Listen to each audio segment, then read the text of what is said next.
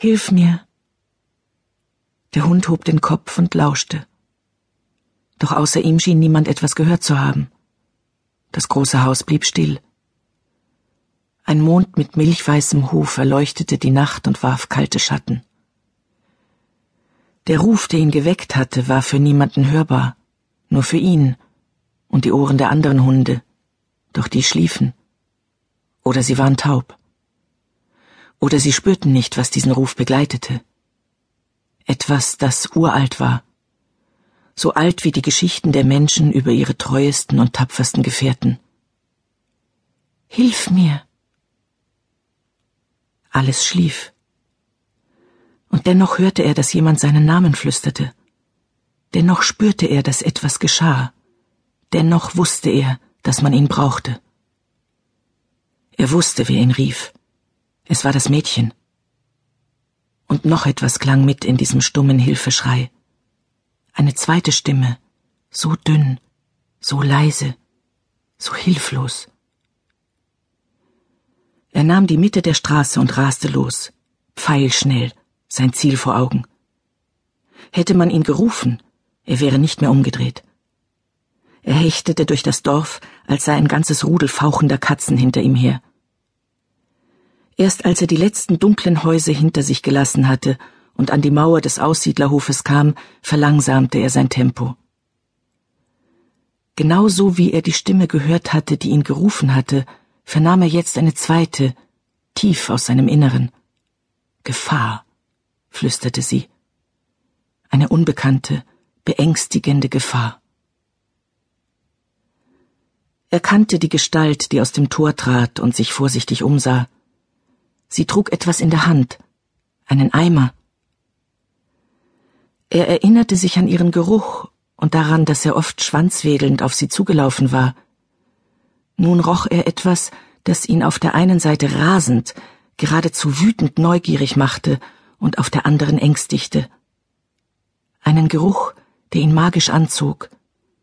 Er witterte ihn vor dem Haus des Metzgers, wenn er vorüberschnürte, er witterte ihn, wenn er auf den zerrissenen Kadaver eines Vogels stieß oder die plattgefahrenen Überreste eines Fuchses auf der leeren Landstraße. Doch diese Gestalt vor ihm war nicht geschlachtet, überfahren oder zu Tode gehetzt. Sie lebte. Sie schlich in der Dunkelheit mit ihrer geheimnisvollen Last vom Hof und roch, als hätte sie in Blut gebadet. Angst. Das Flüstern war wieder da. Die Gestalt lief die Straße hinab ins Dorf. Der Hund machte einen Satz und rannte weiter.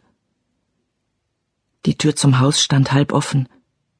Er war so schnell, dass er auf den Fliesen ins Schlittern kam. Im ersten Stock brannte Licht. Er rannte die Treppen hoch und sah sie fast zu spät. Die Frau, die ihn schon einmal getreten hatte. Sie kam aus dem Zimmer mit den gelben Kacheln.